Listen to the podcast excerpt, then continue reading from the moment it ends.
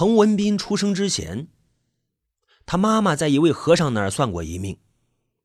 和尚叮嘱他妈呀，从他肚子里出来的儿子，今后只能是个情种的命啊。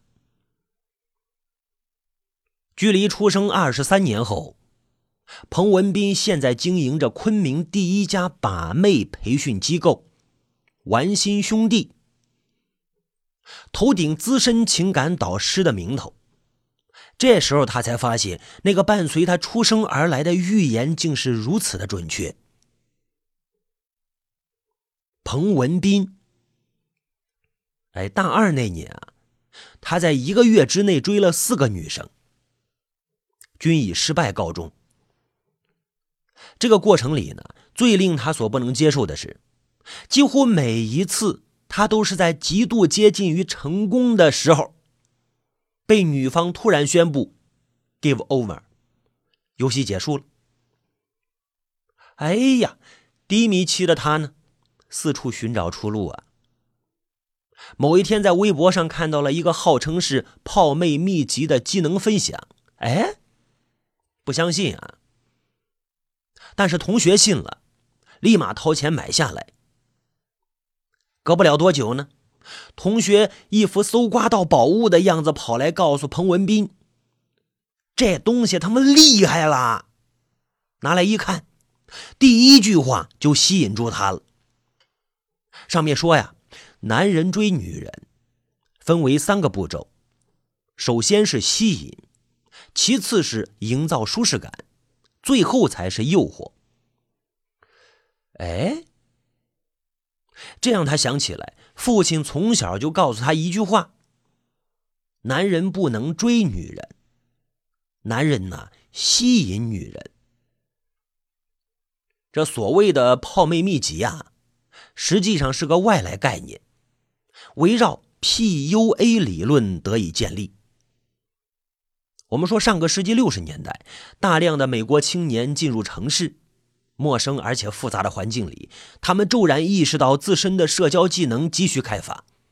就在这个时候呢，一本名为《如何把妹》的书籍应运而生，成为了 PUA 历史上第一本教科书。此后呢，各种各样的理论流派诞生开来。科学派主张啊，提升自身的外在价值是男性把妹成功的第一要素。神学派主张呢？心灵的态度与魅力是男性吸引女性的唯一关键，这是分流派的。二零零八年呢，PUA 被一些海外华人带入了中国，逐渐延展成为一条名为“炮学”的产业链。那业内是门派丛生，竞争十足激烈。彭文斌因为那次偶然的机会接触到 PUA 的时候，PUA 已经在中国落地将近五年。泡妹秘籍，泡妹秘籍给彭文斌带来的心理和生理的冲击持续很长。也是大二那一年，通过秘籍上附带的信息，他花了五千块钱，买下了一个相同内容的线下课程。飞去北京进行了三天的封闭式把妹训练。他说：“这是在人生失败期，因为对成功疯狂向往所导致的疯狂之举。”他还把自己当时的心理套用到了那些花上了高额学费来昆明学习把妹的学徒们身上。你人生太失败了，你就总想有一条捷径。这就跟你为什么喜欢打游戏是一个道理。你想想看，你一充钱就可以当大哥，你怎么可能不去充这个钱呢？那就充点钱呗。五千块钱，飞去北京，三天的封闭训练。在北京的三天里啊，彭文斌对两件事念念不忘，其中一次是在夜店。他这个大二的学生，当时站在人群的外围，看到人群里自己的外国导师走到一名女生身后，哎，就是那个导师，丝毫不犹豫的用手拍了拍人家的屁股。那女生转头过来，竟是一笑，立马便与导师聊了起来。哎，自然流畅，简直是艺术。他立马在心中认可了这个世界上确实存在着一门叫做搭讪的艺术。另一次还是在夜店里，老师布置作业，让他们现场进行搭讪。呃，他模仿着导师的样子，跻身于一群又一群的女性当中。最后汇报结果时，啊，发现所有学徒当中只有他一个人搭讪成功。他是有天赋的。他当下这样觉得，继而心里生出另一个想法：说不定他以后也能像导师一样，靠教人搭讪把妞为生，还能在清华开一把有关于把妞的课程，开个讲座，收收学费，做个导师。呃，回到昆明之后呢，彭文斌仔细的思考了一些事情。他意识到泡学的产业前景简直是无法预估。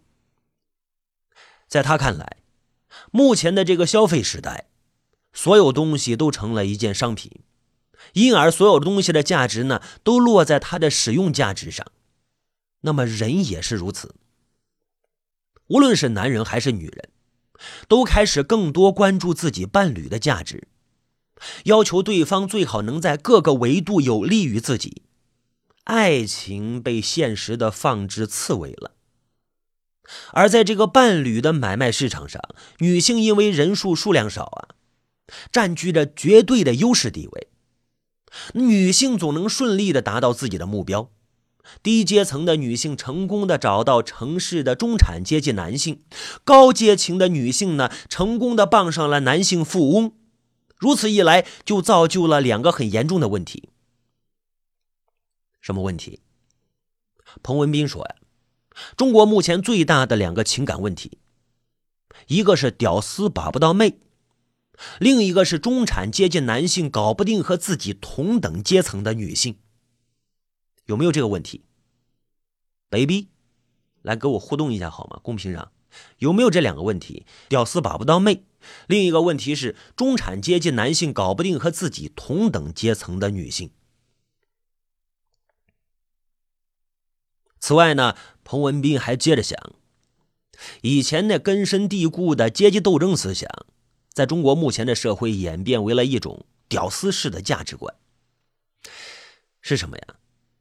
那就是啊，所有人都希望把别人踩在自己脚底下，以此来获得成就感，因而像思想这种根本无法展现地位高度的东西，在这个社会完全派不上用场。人们只关注样貌、金钱、权势，但恰恰就是这样一种屌丝式的价值观，让屌丝们的生活变得十分艰难。就这么一想，存在于中国这片土地上的千千万万的屌丝们，顿时在彭文斌眼里成了无限的商机了。大学毕业不久呢，他与朋友李伟、杨洋一起在成都成立了玩心兄弟公司。很快，公司从成都搬到昆明，目前垄断了昆明在泡学这一块的市场。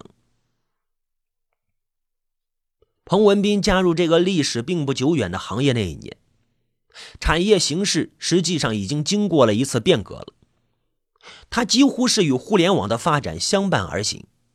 早些年的泡妞学培训机构更多的依托于网站，他们与搜索引擎进行合作，使得在搜索一些类似“单身”的字眼时呢，自动的跳出他们的平台地址，进而引来人群在平台的驻足。可是今天不同了，自媒体时代下呀，这都什么年？二零一八年了，好吗，兄弟？这些机构开始转向内容创业、粉丝经济。平台变得没那么重要了，那这对彭文斌来说是件好事，这意味着门槛的降低，发挥空间的扩大。他们开发各种形式的视频内容、图文内容，也开始有意管理自己的言行与形象，成功的以专业而且富有魅力的情感导师的形象立足于网络，生意也因此越做越大。就在今年的六月份。呃，二零一七年的六月份，他们与腾讯和卓然影业签订了内容合作协议，对方承诺他们的内容将很快进入各大网站头条。成功的彭文斌，现在常常以十足专业的口吻，哎，指点着当年失败的彭文斌。大二那年，他在地铁上莽撞的跟人表白，在他现在看来，简直就是愚蠢。追一个女生的时候，你一来就暴露需求感，这他妈就是一傻逼行为。只要你是一个普通人，切记在追女生的时候，一定不能给她一种我在追你的感觉。一旦你暴露了，她就会产生要筛选一下你的意图，很可能你就会彻底失败，把原本可以有的机会呢都给丧失掉了。二零一二年，一个昵称为“女愚者”的资深 PUA。宣布退出 PUA 圈，走之前曾经留下了一个预言：以把妹为核心的泡学产业将会呈现出一种情色化的趋势。目前来看，这个预言俨然已经成为事实。二零一七年六月的一个下午，我在昆明一家咖啡厅见到了玩心兄弟的另一位合伙人李伟。李伟今年二十八岁，已婚。三巨头里面呢，他是轻熟男性的代表。此类男性的特征在于多金、社会经验丰富、体贴女性，这些也皆是李伟的教学内容。他还讲到了他的教学特点在于实战，他告诉学员们如何在最短的时间里约出女生，并迅速的建立关系。我问他建立怎么样的一种关系啊？李伟侧头一笑，告诉我说：“亲密关系。”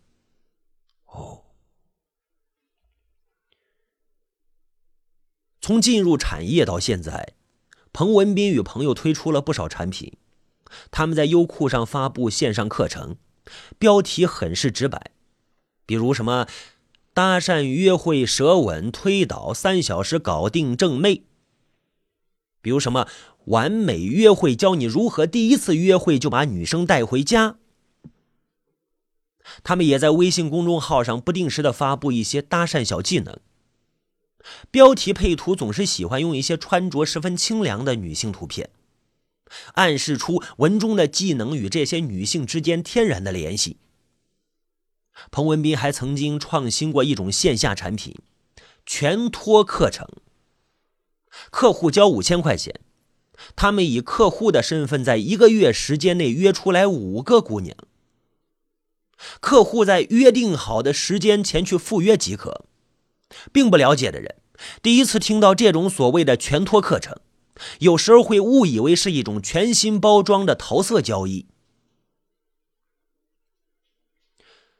除此之外呢，彭文斌并不避讳对约炮这种行为的褒奖。在他的理念框架里，约炮是成本最低也是最有效率的社交训练手段。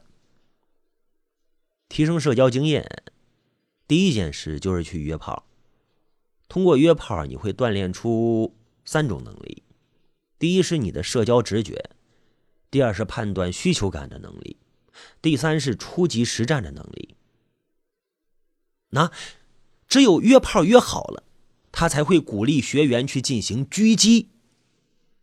他们用了“狙击”这样一个生猛的词语来描述主动追求女性。在这样的话语体系下，女性是靶子，是猎物。性暗示还不断出现在他们的宣传招生策略当中。在发布到优酷的视频《门徒纪录片》当中呢，一位戴着墨镜。脖子上挂着金链子的学徒被一群身穿着比基尼的模特所簇拥着，脸上不断的溢出满足来。被类似这样的宣传片吸引而来的学徒不在少数，他们希冀在最短时间内得到女性啊，而得到的标准在于 TD，也就是推倒在那个视频的评论板块呢，有人直白的问道：“是每个报名门徒的兄弟都能享受到这项服务吗？还是特殊的呀？”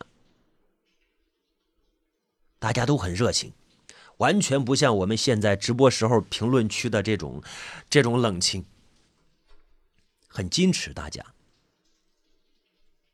所有的这一切的情色化，其实最终还是因为存在需求。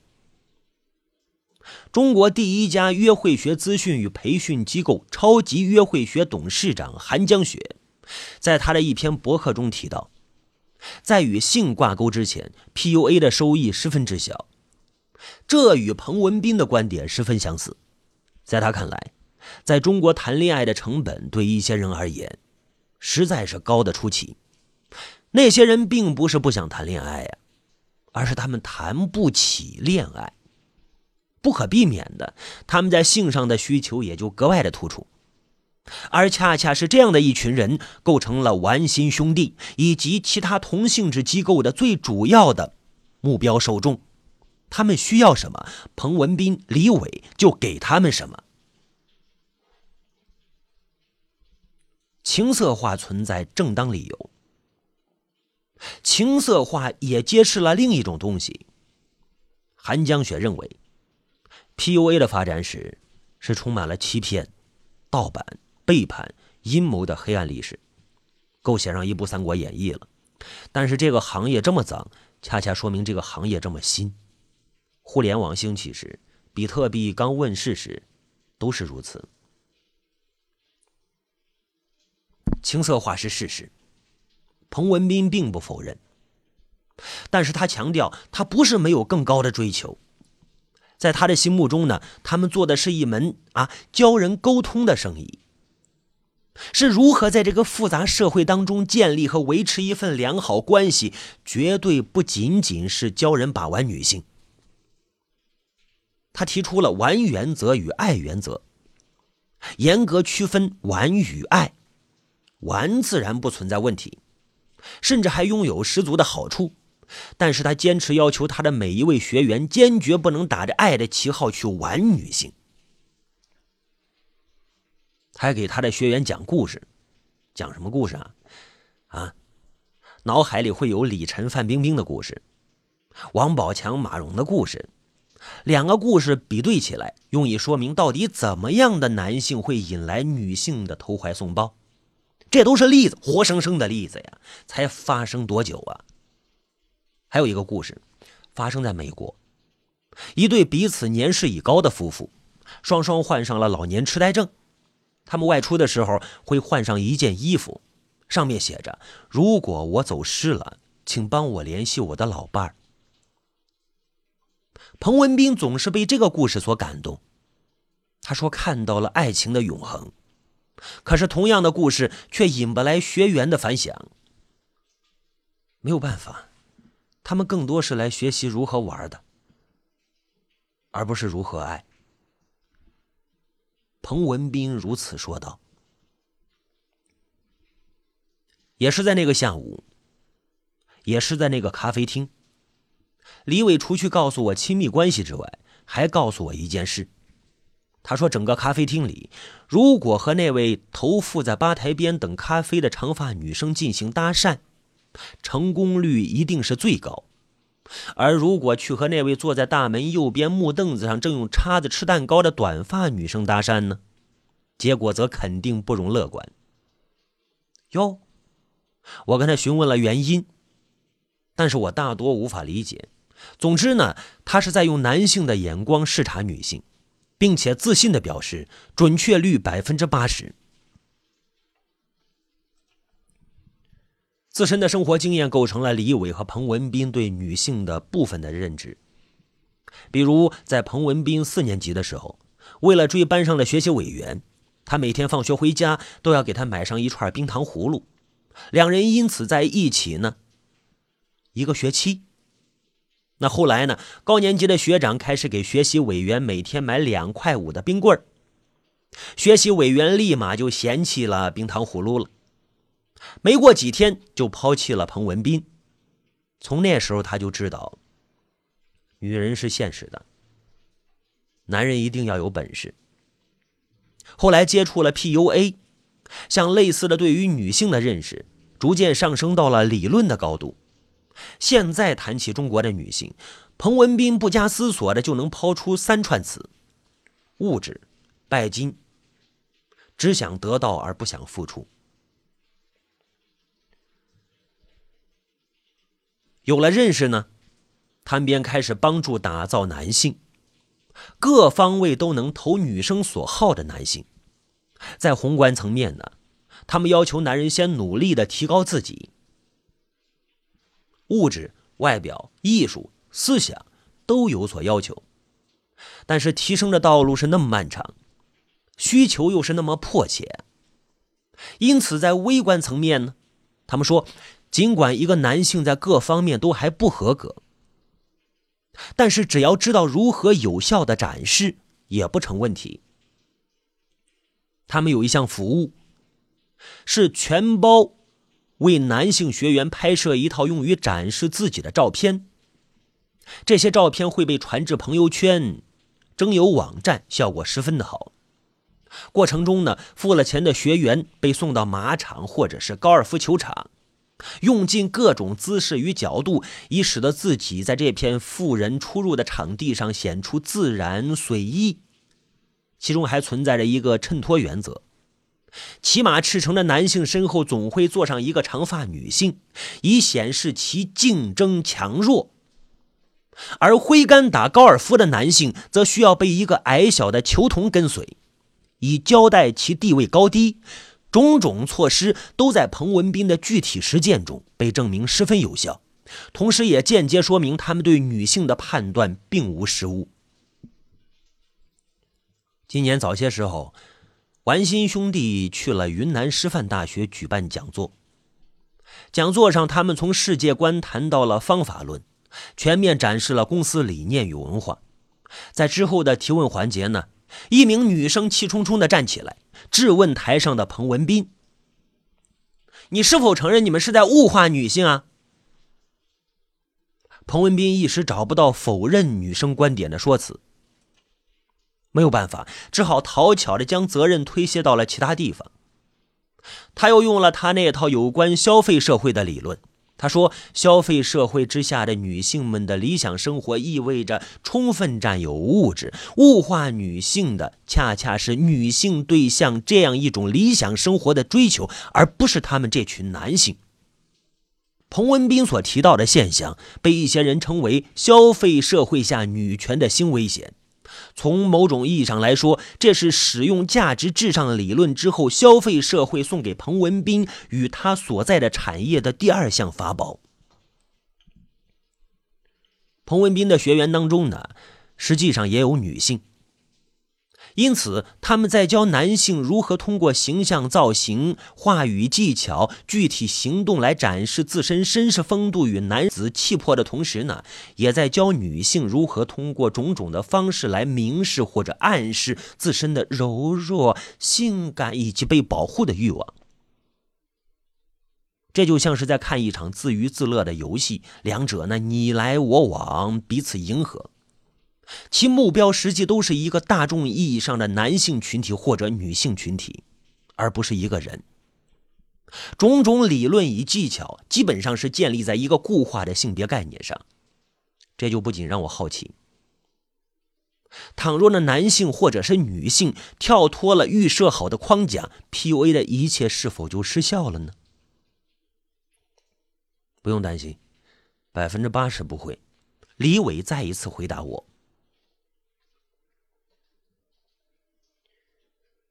二零零九年，《纽约时报》专栏作家尼尔·史特劳斯的一本名为《把妹达人》的书在中国出版。长期以来，在美国，对于那些把不到妹的人群而言，这本书的意义堪比圣经。尼尔记述了自己师从迷男，也就是 PUA 宗师级人物的经历。他呢，分享了他自己如何从宅男转变为情场高手。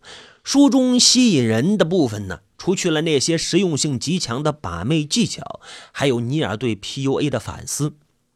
他在书中反观自己的导师迷南的情感生活，记述着迷南教会自己关于把妹的每一件事，却完全不懂如何维持恋情。我见到彭文斌那天，他带来自己的女朋友，两人皆是十分年轻的穿着，站在一起呢，便是在大学里随便就能够撞见那类情侣。采访过程中，我忍不住问向他的女朋友：“我说，那你跟一个靠把妞在互联网闻名的男生在一起，你会有安全感吗？”“会呀。”因为我知道他不会套路我。他刚刚不是说嘛，喜欢才套路，爱就不套路。哦，这个女孩子所说到的喜欢与爱，出自彭文斌的教学内容。喜欢是所求，爱是付出。喜欢的阶段尽管套路，爱的阶段套路也没用。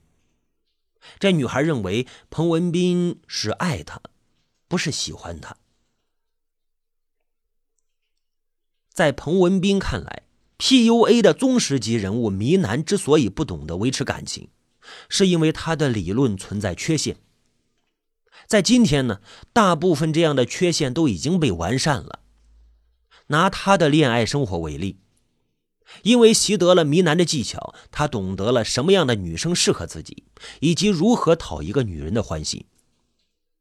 而迷男之后的一些先进的 PUA 理论，又提醒了他在一段健康的情感关系里，真诚交流的重要性。这一切呢，都让他上引号更幸福了下引号。他说这句话的时候，嗯，有意的望了一眼身旁的女朋友。至于这是否是他一个袭来的技巧，他女朋友不知道，我也不知道。